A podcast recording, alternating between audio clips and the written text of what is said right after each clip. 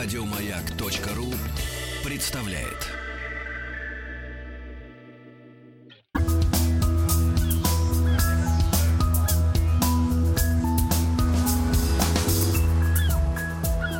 Голубая лента.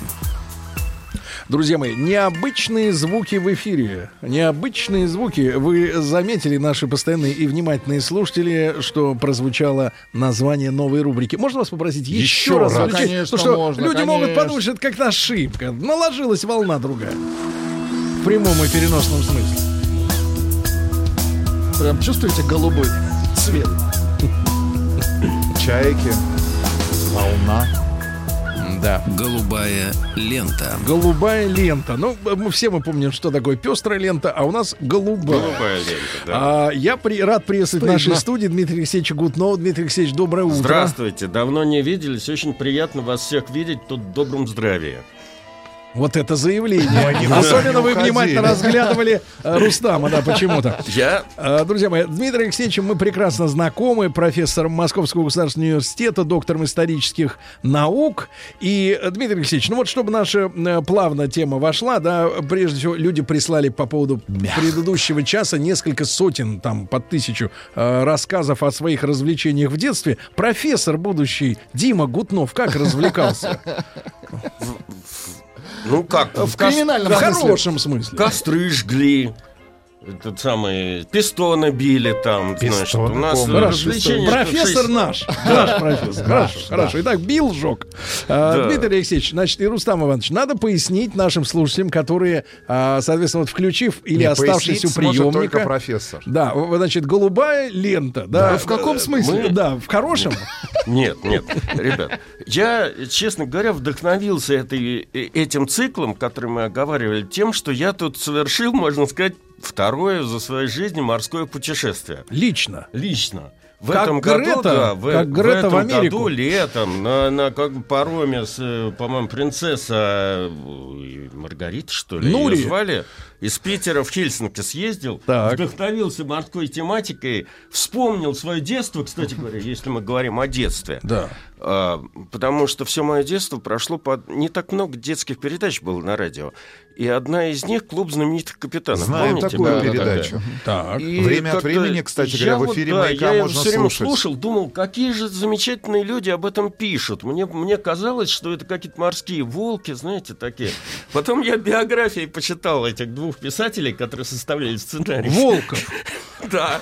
И никто из них к морю не имел никакого отношения. Но э, это, эти передачи на меня повлияли, я как-то откладывал сначала в голове, а потом, когда стал профессиональным историком э, бумаги, значит, вот разные морские истории, которые было бы интересно рассказать. Дмитрий И Алексеевич, сейчас, сейчас я так расслабился после этой поездки и после Карты знакомства при- с вами, карты- что я решил Да. э, какую-то толику этих историй, которые я сколлекционировал. как там на пароме карты принимают?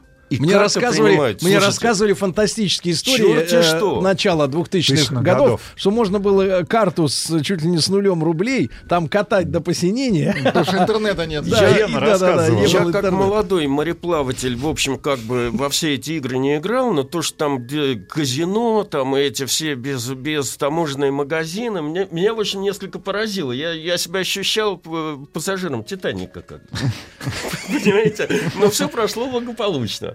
А я вот, э, меня- я детство свое провел э, в- на базе отдыха «Адмиралтеец». Так. Это в Питере судостроительное большое объединение было. И у них На берегу была... Финского залива. Да-да-да. И у Вы них же э, показывали. на этой базе была, был свой маленький флот, клуб юных мореходов. У них был маленький кораблик, и ребята в форме, они приплывали, отходили. А вы помните, как- было ужасно завидно. а вы да, помните, как на ялах мы, на шестивесельных?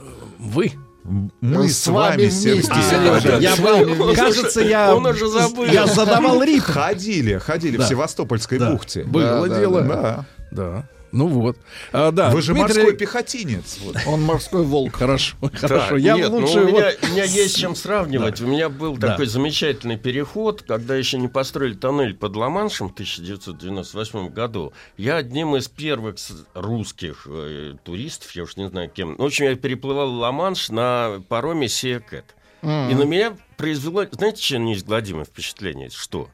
Вот в моем представлении, в нашем, советском тогда еще, капитан, он находится на мостике, он следит за всем, он такой серьезный, он, значит, там вообще контролирует все и тому подобное. Что я увидел? Я увидел стеклянную рубку, в которой, значит, какой-то молодой человек пьет шампанское, там общается со стюардессами, флиртует с, э, С дамами, персоналом. а, при этом, значит, сзади него большой радар, и корабль плывет, понимаете, сам по себе, на, на автопилоте. Вот она, Европа. И, и у меня было Капитализм. Такое жгучее желание выскочить поближе к фальшборту для того, чтобы, значит, в случае чего спрыгнуть. Если эта вся штука вдруг в А какой-то момент... жить-то да. хотелось. Да. Ну А и- да, но когда я выскочил, значит, на верхнюю палубу, то я обнаружил, что Ла-Манш из себя представляет вот примерно как Тверская улица. То, есть там корабли идут один за одним. То есть э, столкнуться, если не дай бог, что случится, в общем, не представляет большого труда. Это вам не 19 век, о чем я хочу рассказывать, когда ни каких-то габаритных огней, ничего, то есть корабли просто плыли в тумане. Понимаете? Дмитрий Алексеевич, ну мы должны этим циклом, я еще раз напомню, название его «Голубая лента», почему Да. так название, откуда оно взялось, для молодежи поясним попозже, но э, надо при- немножко привнести в морское дело романтику, потому что, к сожалению, И от, от моря, жизнь. от моря остался один Сибасик. Одна нефть. Да, Совершенно больше верно. романтики нету, а море, Причем- оно зовет. Причем не везде дикий Сибас подают, правильно, Сергей Не везде. Не везде. Не везде. Ну, это хорошо. Дмитрий Алексеевич, так э, надо полагать, что, ну, я понимаю, был тур Хирдал, Да. который плавал на, значит, Контике. ходил, да, на И плоту, на плоту сделанном Ра, из сена. Контике, Из да. тростника. Ну, Да, из да. тростника. Да, да. Вот. А потом был перерыв. Нет, нет, нет. Я в виду- Туркирдал уже, уже занимался своими гонками после официального окончания того, что я вам рассказываю. Все-таки я историк, и я вам рассказываю исторические факты. Вот то, что я буду рассказывать сейчас, это Да. голубая лента, она называется голубая лента Атлантики. Это неформальное соревнование э, кораблей, по большей части паровых, э, касающиеся перехода, быстроты перехода, скорости перехода через Атлантический океан. Строго Из старого света в новый из свет. старого света новый, и, и наоборот, это не важно. Гонка, она и так неофициальная, но последний приз был вручен в 1952 году. Потому что после этого скорость пересечения Атлантического океана перестала играть такую роль из-за появления трансатланти- э, трансатлантических перелетов. То есть появились эти все э, вот самолеты Каравелла, не путать с Каравеллой Колумба. Наши там вот эти Ту-104, Ту-114, Ту-134 и тому подобное, которые уже могли делать эти перелеты. А до того скорость пересечения океана, она имела большое значение. И не только, так сказать, э, чисто виртуально, ну, чисто такое, как бы Нет, если, если вулканы опять заработают, то снова э, такая возможность и по- потребность Нет. появится. В чисто спортивном плане где-то в 1998 году опять появилось там несколько новых типов судов, типа катамараны морские, вот которые очень быстро пересекают Атлантику. Но это чисто спортивный интерес. Никакого экономического, технологического, политического и иного интереса не имеет. Ведь надо же иметь в виду, когда Колумб открыл Америку, а произошло это 12 октября 1492 года, то э, корабли Колумба, экспедиция прошла Атлантический океан, э, дай бог памяти, они туда шли 71 день, а обратно шли 68 дней. И этот рекорд, на минуточку, на каравеллах продержался что-то такое в районе 200 лет. 200 лет. Да, да. То есть, э, на самом деле, ну, Да подфартилы. можно... Да, подфартило, потому что э, когда не было парового движителя, то э, на самом деле, несмотря на все ухищрения кораблестроителей, на все, так сказать, знания лоцманов и тому подобное, все равно погода, ветры, там, течения, они играли определяющую роль. В конце концов, мы не можем сказать, первым, кто пересек Атлантику, конечно, был Эрик Рыжий. Это было где-то в районе тысячного года нашей эры. Но мы не знаем скорость его перемещения, потому что это было так давно, и они не вели судовых журналов. Вот у Колумба уже это все зафиксировано. И следующее, по-моему, люди, которые установили какой-то подобный рекорд, это 1817 год. Это Начало Пушкин 19 жив. столетия. Да, да. Вот. А, Хотя, конечно, скорость пересечения, ну, тут надо иметь в виду, что человеческая цивилизация, она развивается э, по берегам э, каких-то океанов или морей. Там все... В нашем случае рек. Да, Ну, давайте так, с- геоэкономика. Совершенно верно, потому что, ну, посмотрите, все великие цивилизации древности, начиная там с Финикии, э, с крито-микенской цивилизации, с Византии, Рима и тому подобное, Карфагена, там, они все в Средиземном море. Да, но мы, кстати говоря, разбирая эту историю с геоэкономикой тех государств и крупных агломераций, которые были расположены на берегу, например, э, водоемов крупных, Да. пришли к выводу, что а, э, вот это развитие геоэкономики было нарушено там, в 60-е, 70-е годы после начала... Хрущевым. Нет, после начала Вьетнамской войны, и это было связано с появлением контейнера и мультимодальных перевозок. Потому что перестала играть роль, где находится, собственно говоря, само Производство. производство. Потому что оно могло Да. находиться в глубине материка, и при помощи контейнера, который перевозил груз, товар, а, изначально на автотранспорте, потом железнодорожным транспортом, потом морским Ну да, транспортом, из- перестало иметь значение, где расположена точка вот эта, да, а, чаще всего это крупный порт, например. Ну да, наверное, так. Ну, опять же, если мы э, говорим, вот я на- сначала буду рассказывать про этот конкурс про э, пересечение Атлантики, но надо иметь в виду, что таких гонок в истории было много. Взять одну, э, я не знаю, соревнование чайных клиперов по доставке чая из Китая в Англию. Ведь там как вопрос стоял? До э, того, как э, начались опиумные войны, китайцы э, и главный предмет их экспорта это был чай, и продавали они его исключительно за, За золото. и Да. за серебро потом. Потом серебро. Да. Ну, Валюта кокаин-то и- она покрепче будет. да. да? Не кокаин, а И опиум. Потребовалось Опиум, да. доставлять скоропортящийся товар до- довольно Да, быстро. да, но так. скорость этих клиперов в лучшие годы составляла очень за три месяца. Проходили.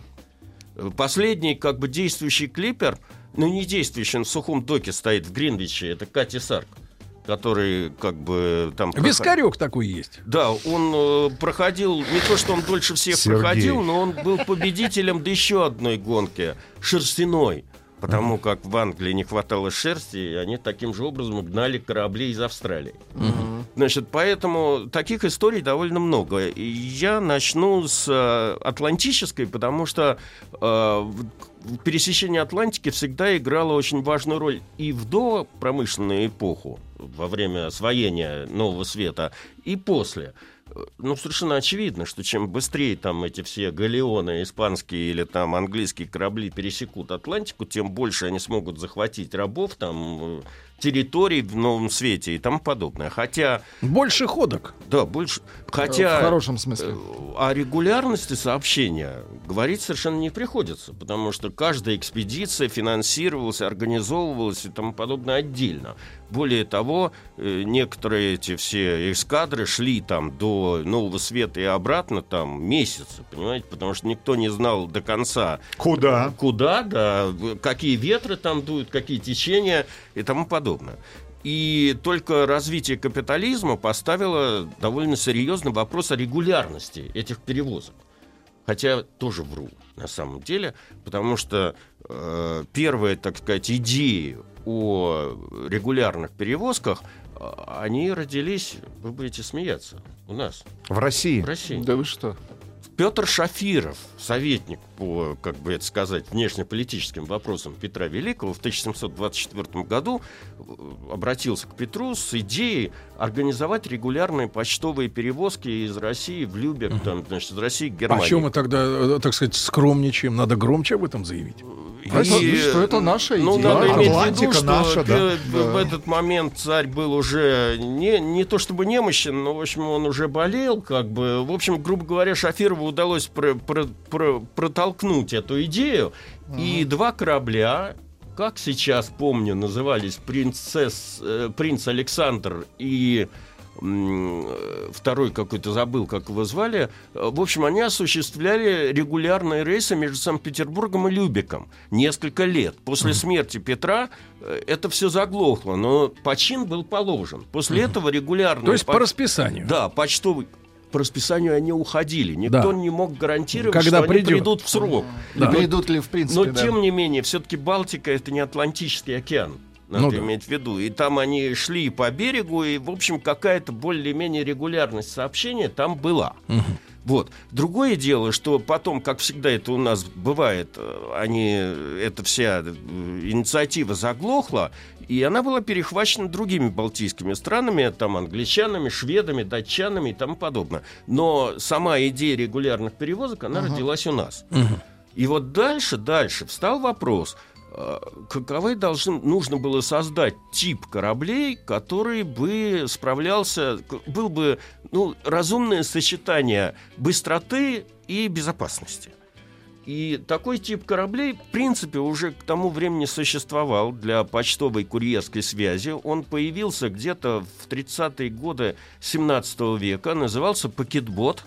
А, И, в общем, этим парусным судам э, довелось как бы начать регулярное сообщение сначала в 18 веке на Балтике, а потом вот именно первые пакетботы, они перестали делать регулярные рейсы через Атлантику.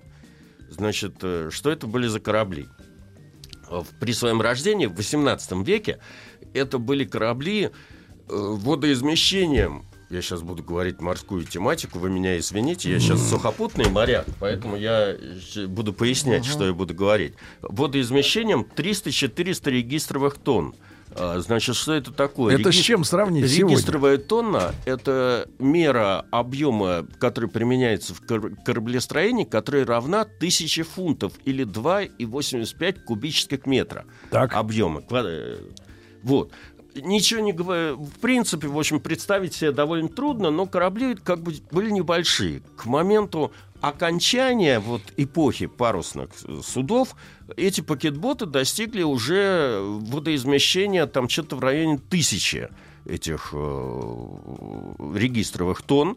И э, к ним добавилась одна мачта. Почему? Потому что в эпоху парусных судов э, скорость, она определялась вооружением парусным. И, соответственно, если вы хотите, значит, ехать быстрее, Быстрее, да. то, то вы Ну, должны... как, как сейчас, у кого Да. больше глушитель, тот Да. быстрее едет. Да. Вот. Пуля толще Значит, э, э, что из себя представляли вот эти вот корабли? Э, В плане внутреннего устройства корабли представляли из себя, они были двупалубные.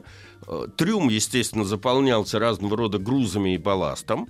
А, Нижняя палуба, э, вот э, это называется на морском языке твиндек, А, да, это пространство между двумя палубами, она было жилым. Она делилась на две части, кормовая и носовая. Причем так сложилось в истории, что кормовую часть обычно занимали пассажиры и офицеры. э, То есть там козырно. Да, там козырно. А наверху еще квартедек. А, это э, капитанский мостик. Там капитан все время должен стоять на ветру и, И всем смотреть вдаль. показывать и Мгм. смотреть вдаль, да. А э, носовая часть для команды. Матросни какие Для называют. матросни, совершенно верно. А, причем, э, ну, Вы же сам моряк, вы Владик. понимаете, да, Я что... матросня. Э, Ты что, серьезно? Да-да-да. Я, я сейчас буду комплексовать. Тогда Да не- попра- поправляйте меня. Да он ничего не помнит, не волнуйтесь. Он уже... Ну да, у меня тоже такой один приятель есть, который сейчас крупной строительной компании командует. Бывший подводник. Он два года, значит, пролежал на подводной лодке, проспал. Тут вопрос пришел очень, очень такой по теме. Ну, когда уже про революционеров-то начнете? Жду и жду. Революционеров каких технических? Просто вот вопрос Подводных революционеров.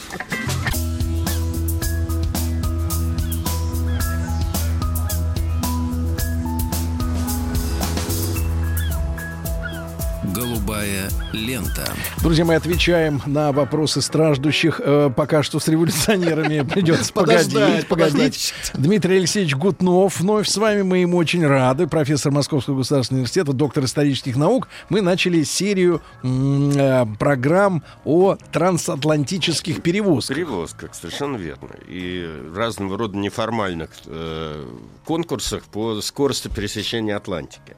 Так вот, 27 октября 1817 года в газете Evening Post американской было помещено первое объявление о начале регулярных перевозок. Значит, компания, которая именовалась Black Ball Line, я объясню, почему она так называлась, объявила о начале этих самых перевозок четырьмя пакетботами. Э, Курир, Джеймс Монро, Амити и Пасифик. Э, Судовладельцы обещали, что один из кораблей будет регулярно отправляться 5 числа каждого месяца из Нью-Йорка и 1 числа каждого месяца из Ливерпуля. И предполагалось, что два корабля, вот Джеймс Монро и эм, Курир, э, начнут эти перевозки. Поскольку фирменным знаком вот этой вот компании был черный шар на парусе, почти, почти Пиратский, ага. да, то компания так и называлась, собственно говоря. Э, Первые суда, которые отправились в обоих направлениях, э, одно из них, Курир, задержалось, и поэтому оно не вошло в историю потому э, регулярных перевозок, так как они не могли выйти из Ливерпуля просто. А второе, вот этот Джеймс Монро, вышло по расписанию в срок и вошло в историю как первое судно регулярных перевозок через Атлантику. Более того, естественно, что на первом переходе э, пассажиров было гораздо меньше, чем грузов. Э, Трюмы были заполнены разного рода почтой и какими-то другими грузами, а э, пассажиров было в одном случае – в, на Курире всего 6 человек, а на Джеймсе Монро 8. При этом, значит, на Курире была э, семейная пара Ирвингов и 6 неизвестных, на- и четверо неизвестных нам мужчин. В розыске, который Да, в розыске, видимо, которые Итого одна находились. женщина и, и Так пять вот, мужиков. Так вот, самое интересное, что из-за того, что Брак, все-таки э, 19 распался? век... Нет, Ну, 19 погодите. век был веком галантным. Да. Это мадам Монро или мисс Монро, я уж не знаю, как ее назвать. Э, То есть это мисс э, Ир- Ирвин. Ирвинг. Она стала э, первым пассажиром, пересекшим Атлантику э, официально на, на рейсах, регуля- на регулярных э, рейсах. Это ж сколько ж времени они шли? Значит, э, 92 дня. Чем можно заняться женщине и пятерым мужчинам, одним из которых... Три месяца, Честно, говоря, я, я хотел оставить этот вопрос на, несколько более позднее, т- поскольку мне надо будет рассказать, что из себя представляли эти суда Ну на давайте самом деле сначала тогда. внутри. Хорошо. Вот. Потом про женщин. Э, Потом про женщин. Тем не менее, я бы хотел сказать, что дело пошло. Поэтому через пять лет у этой компании э, Black э, Bull Line появился конкурент, который стал называться Red Star Line. Не потому, что там окопались коммунисты, а потому что, опять же, компания, которая конкурировала, она э, имела на парусах красные звезды. Вот. А, И, в общем, они стали заниматься гонкой в стиле американской Ну, конкуренции. конкуренция. Мгм. Значит, э, позже, если уж продолжать этот список, сейчас он кажется анекдотическим, появились еще два конкурента. Один назывался Soul Hotel Line, потому что у него э, птичка, ласточка была изображена на парусе. А самым, так сказать, смешным перевозчиком оказался э, компания под названием Dramatic Line. Это не, не, не потому... Драматический. Да, да, не потому, что они обещали своим пассажирам Драму. драматические события, значит, а потому что э, владельцы, кстати говоря, Были владельцем... актерами. Нет, владелец Джеймс Коллинз на самом деле очень известный человек, судовладелец, о нем я еще как-нибудь расскажу в следующих передачах, он попадется. Он отец паровозных, э, пароходных этих переходов. Э, Но в этот момент он, значит, финансировал и построил четыре корабля, которые назывались Шеридан, Шекспир, Гарик, Сид. Значит, э, все литературные персонажи. Драматики. или- да. А, э, Значит, что интересно, почему я это все рассказываю? До 40-х годов эти компании вели между собой ожесточенную конкурентную борьбу, э, в ходе которой было потеряно э, что-то такое 6 кораблей. Потому что они все время пытались, значит, обогнать друг друга, попадали в какие-то шторма, ну, в общем, ситуации, которые приводили к крушениям. И гибли на... люди-то. Э, Конечно, гибли. Но в 1944 году они договорились вчетвером. Значит, э, было заключено соглашение, Как по сговор. которому первая компания Black Ball Line стала уходить из Нью-Йорка и Ливерпуля 1 числа каждого месяца, Soul Hotel Line 8 числа, Dramatic Line 16, а парусники Red Star Line 24 То есть числа. они поделили, То да? есть они поделили, это такая вот, э, в общем, наверное, позитивный пример э, учета взаимных интересов. Лишуш, перестали тонуть. Нет, перестали тонуть они не перестали, но как бы вот эта вот конкурентная борьба получила какие-то рамки. То есть вообще что-то это...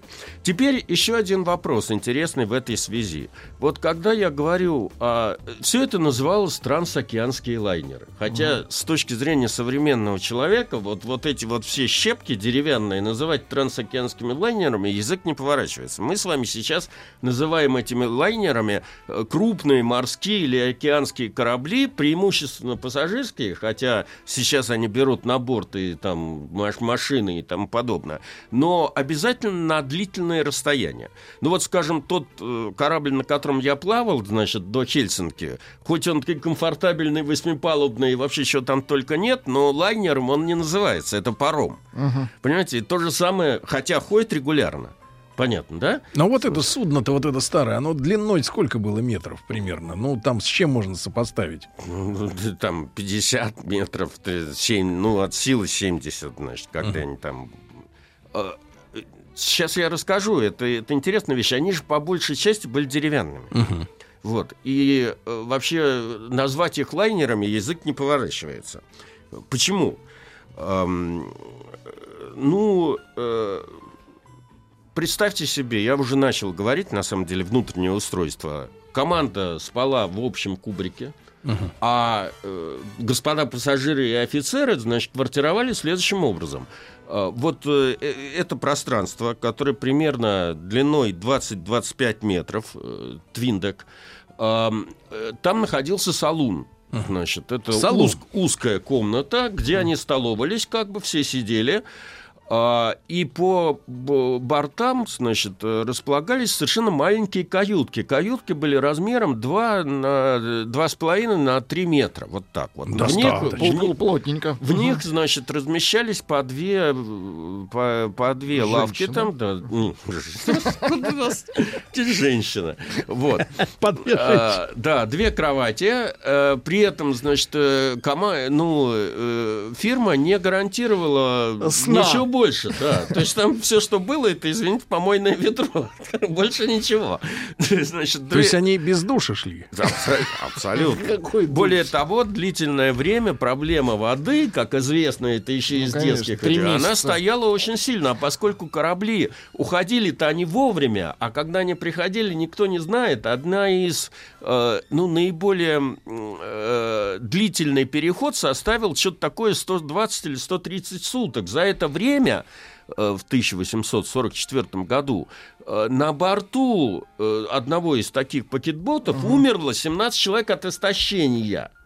Понимаете? От голода Ну, просто. по, по сути дела, от голода. А Кстати, их говоря, э, рыбам по что морской значит, традиции. Это, это я вам сказать не могу. Но, Разные технологии Но были. это, это проблема, потому что э, поначалу, значит, э, сами пассажиры приносили с собой матрасик, и что они будут есть, пить, и, в общем, как бы не, э, эти э, судовладельцы не брали на себя обязательства по... э, Прокормить. Что, прокормить. люди на три месяца воду брали? Ром. Ну, может быть, воду, конечно, там какой-то э, запасали не каждый отдельно, но имейте в виду, что, в общем, как бы вода протухала. Конечно. И до появления промышленных холодильников на бортах кораблей, а это, извините, наследие, вот эти вот все стиральные машины, холодильники и тому подобное, Ну, это наследие броненосного флота. Это когда вы имеете 3-4 тысячи человек на борту, и они должны по расписанию мыться, есть и тому подобное. Э, Единственным способом, ну, например, хранения мяса было либо вести с собой живность, что и делалось, и представьте себе, что эти самые пакетботы, а там а, какая-то часть верхней палубы отделялась, и там был просто скотный двор. То есть там эти Там коровы мычали, свиньи их ели по дороге. А костики Понимаете? дали в океан а, рыбам. костики, а кости кидали в океан. Куда их девать?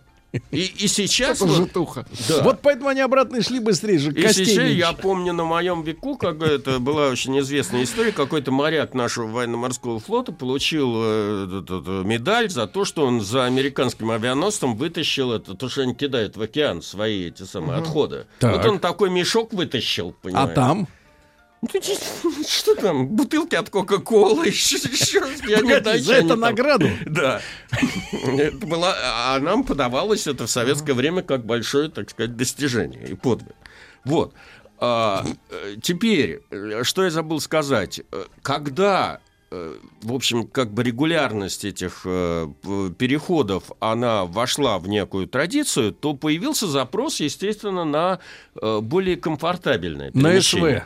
СВ. Ничего, на самом деле, Без ничего костей. особенного комфортабельного там не изменилось, за исключением обивки салона, там, значит, вот э, там, что они такое же ведро. из красной мебели, там, ну, ну, чуть поширше, э, Ведро. может быть, эти э, к- к- кровати на Да. Кровать поширше. Да. Хотя это было на самом деле, как раз когда это все стало происходить, где-то в 50-е годы 19 века начался бум иммиграции в Америку. То есть, э, по статистике, там четыре корабля вот этого вот Red Star Line э, перевезли в 1852 году что-то такое 5400 с чем-то иммигрантов. И нужно было срочно э, переделывать вот эти вот все лайнеры, в кавычках, на э, корабли для перевозки большого количества людей. Представьте себе, что на эти корабли, ну, они, конечно, стали чуть побольше, там водоизмещение их побольше, но представьте себе, что туда набивалось по 500 человек, 500! по 500 человек они в три яруса спали. При высоте этого помещения Твиндека э, где-то 2,5 там, метра от силы. Жесть. А нижний на полу спал. Ну, есть почти на полу. камеры там, такие. ну, тут камеры, То да. есть это хуже, Причем- чем в ГУЛАГе. Не то слово, это какое-то какое нечто среднее между газовой камерой и тюрьмой, потому что, э, ну, представьте себе, хорошо, если вы путешествуете в хорошую погоду, там, Если вы легкий офицер, бриз да? и тому подобное. А если шторм, значит, все это задраивается. э, Никакой вентиляции, как в жесть. современных кораблях, нету. Значит, вонь стоит ужасная от всего этого Смрад. дела. Качает, кто- кто-то там, э, у кого-то морская болезнь начинается. Не буду рассказывать физиологические Их надо на полке внизу. Ну, и- Но об этом они не знали. и все это находится в одном флаконе. Вот. И я 500 не буду- человек. Ужас. М? 500. 500, да. Некоторые Минимум. Натурально 500. При этом э, надо иметь в виду, что команда, которая там э, работала, это тоже были, в общем, не, не совсем как бы, ну, морские волки, не совсем адекватные, так сказать, люди. Да, психически. Могли и зарезать. Ну, есть куча примеров, когда вот измученные долгими переходами или там несоответствием оплаты своим затратам, потому что когда выходишь в рейс, ты совершенно не знаешь, там, что ты будешь там штормить весь переход или как бы будет спокойное плавание. Поднимались там разного рода бу- Бунты. бунты, да. Так. Э, А ну- что требовали-то?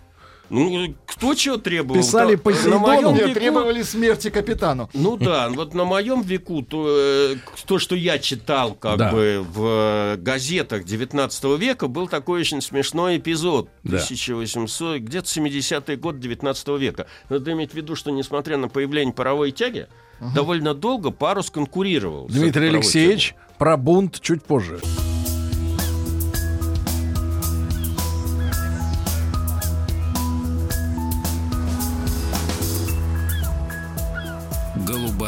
Лента.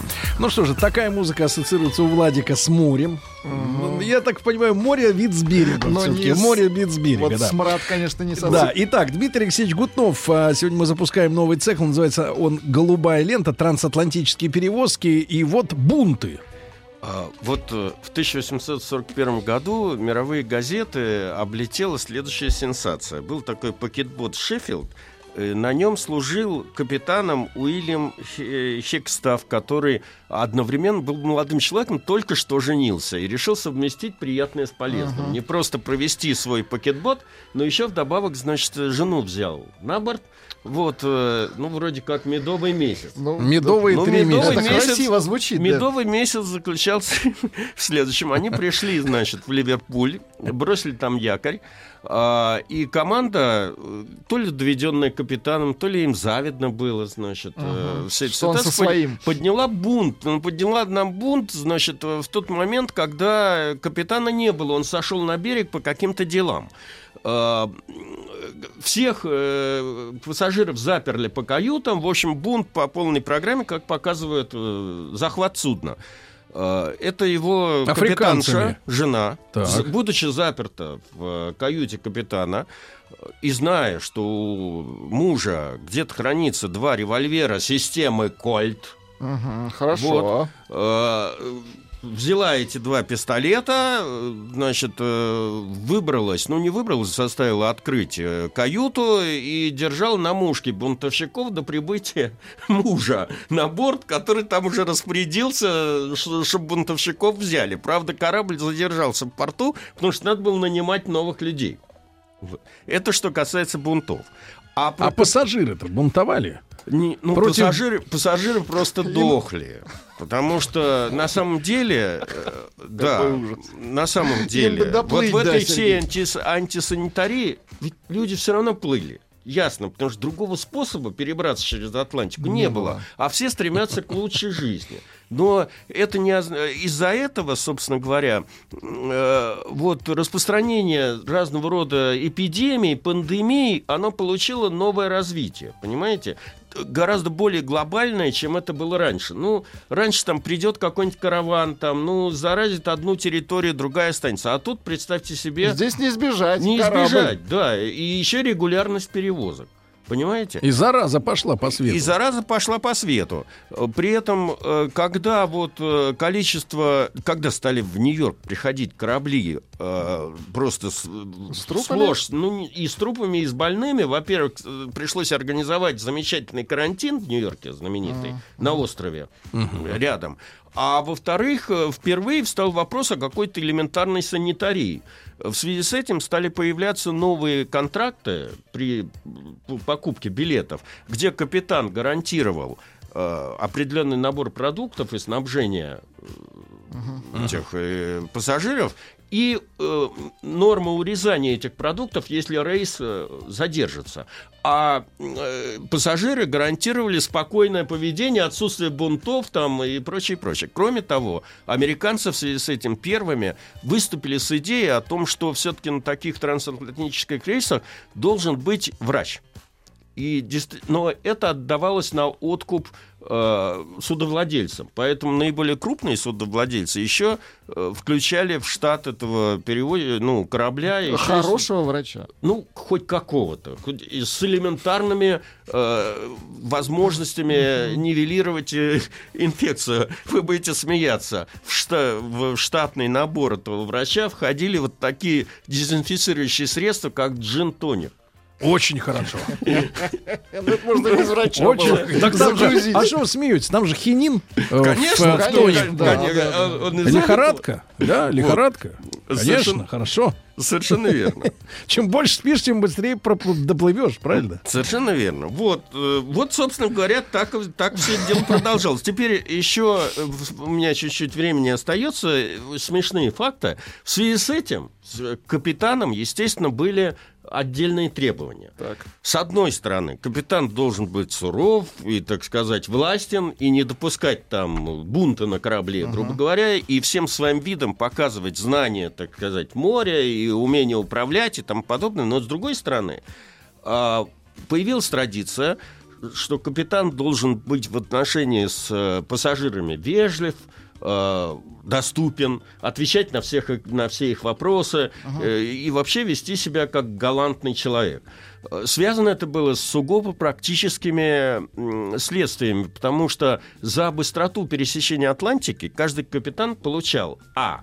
премию от судовладельца и почти как современный таксист чаевые, Чаевые. от э, пассажиров. И поэтому он должен В наваре. Но это вошло в традицию. Мне вот я вам рассказывал, как ведет себя капитан там на пароме Сиакет. Из-за этого, собственно говоря, капитан должен быть открыт, все время э, отвечать на Доступен. все Вокруг него вопросы, да. женщины, он на их Да, вопросы да, отвечает. да. Хинин Да. вокруг него. Вот. Но кроме того, эти капитаны были своего рода вот как э, пилоты в 30-е годы или в 20-е годы. Среди них было Популярны? довольно, да, популярно. Среди них было довольно много известных людей. То есть это были звезды. Ну вот, например, э, про прадедушка м, Франклина Делано Рузвельта, президента Соединенных Штатов, Джордж Делано Рузвельт, был капитаном такого парома. И он, кстати говоря, прославился и вошел в историю этой голубой ленты тем, что он э, прошел путь от Нью-Йорка до Ливерпуля за 16 суток. И это был рекорд. э, Рекорд. Который, да, не был Дмитрий. Алексеевич, мы прощаемся на неделю. Наша новая, наш новый цикл «Голубая лента». Дмитрий Алексеевич Гутнов, э, доктор До- исторических до наук. свидания, Да, до новых да, встреч. спасибо. Еще больше подкастов на радиомаяк.ру.